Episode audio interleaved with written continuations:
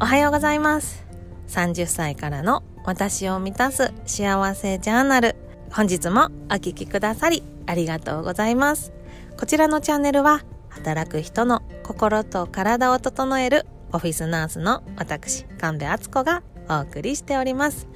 毎日毎日頑張っているのになんだか満たされない。こんなに頑張ってるのにまだ足りないの？って思っているあなた。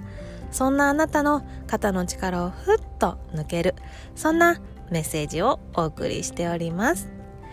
はい。月曜日ですね。どんな週末をお過ごしでしたか？いい週末だった方もそうでなかった方もまた月曜日気持ち切り替えてスロースタートでいきましょう。そんな今日のテーマは子供が寝た後の一人反省会。やめちゃおう。です。ねどうですか？一人反省会してますか？そうそんなあなたへのメッセージ。今日の結論は一人反省会をやめて私よくやったね会を開いちゃいましょう。というのが今日の結論です。あなたはどうですか？子供が寝た後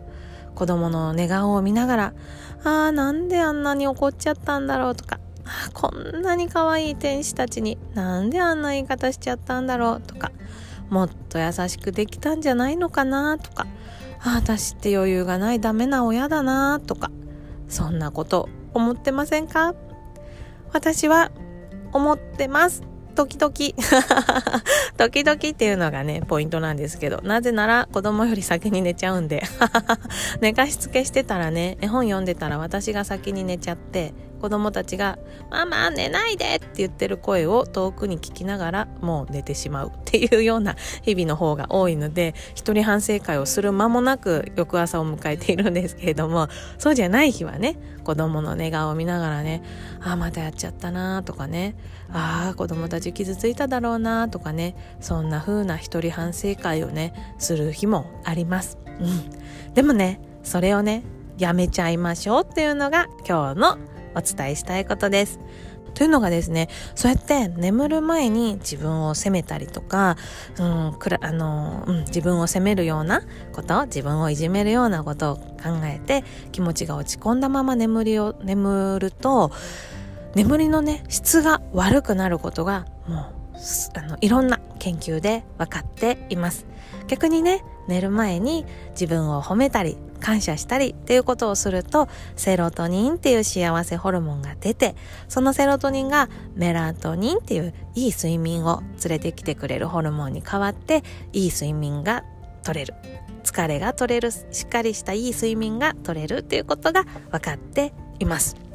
なのでこう寝る前の一人反省会っていうのはですね自分の眠りの質を自ら悪くして眠っても疲れがすっきり取れないまま翌朝を迎えてまたイライラしてしまうっていう悪循環を導き出してしまうんですね。なのであなたには眠る前には私よくやったね会で 自分を褒めて周りの人に感謝して子供たちへの愛をしっかり感じていいホルモンを出していい睡眠をとってもらいたいなと思います。そうすることで睡眠時間は変わらなくても疲れがしっかり取れたしっかり取れるいい睡眠を得ることができて翌朝いつもより体も心もすっきりで子供たちにも寛大な対応ができるっていう素晴らしいいい流れがやってきます。ぜひぜひ試してみてください。で、そのね、いい自分を褒めることとか感謝することっていうのをできればノートだったりとか手帳の隅にだったりとか書いてもらえるとより効果的です。人はね、手を使って物を書くことで頭にねそれがしっかり染み込んでこう潜在意識にしっかり染み込んでより幸せなパワーが高まるって言われてます。でもねもう寝る前だしねそれなのが難しいっていう方は思うだけでも考えるだけでも十分です。寝る前ってね、ついつい、ああ、明日の仕事とか、ああ、明日から月曜日やだなとか、なんかね、そっちの悪い方を考えちゃってなんかね逆にドキドキしてきちゃったりすることあるかもしれないんですけれどもそこはちょっと意識してああ今日こんないいことがあったなとかあ私今日もよくやったな子供にちゃんとご飯作ったな保育園迎えに行った時笑顔で子供をハグできたなとかお風呂で楽しく一緒に遊べたなとか眠かったけど絵本読んであげれたなとかねいいこと反省することよりもいいこと感謝することの方が絶対多いはずです。それはねもう特訓と言ってもいいかもしれません。自分からその幸せを見つけるアンテナを高めていくそっちの努力をしてもらえたら嬉しいです。自分を責めることよりもいいことを見つけるアンテナを高めること。そっちにシフトチェンジしてもらえたら嬉しいです。ということで本日は子供が寝た後の一人反省会やめちゃおうというお話をさせていただきました。子供が寝た後の一人反省会は眠りの質を悪くしてますます疲れの取れない睡眠を引き寄せます。それによって翌朝しっかり睡眠時間は確保できていても疲れが取れていないイライラしちゃう心と体。がそのまま残っているっていう悪循環負のループに陥ってしまいますなので子供が寝た後眠る前のひとときは自分を褒める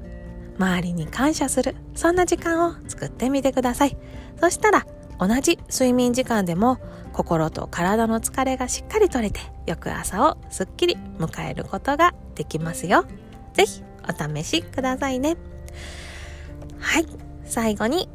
今日もお知らせをさせてください。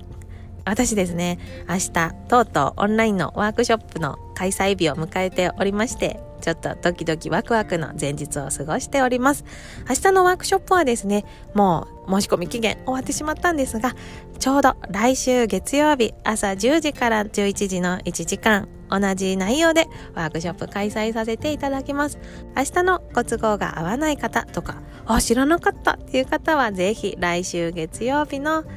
えー、ワークショップにお申し込みください。ワークショップの詳細については番組概要欄の URL から確認できるようになっておりますので、ぜひぜひそちらからお申し込みください。あなたにお会いできるのをとても楽しみにしております。週の初めの月曜日、口角上げて今日もスロースタートで1週間始めていきましょう。ではまた明日お耳にかかれるのを楽しみにしております。最後までお聴きくださりありがとうございました。失礼します。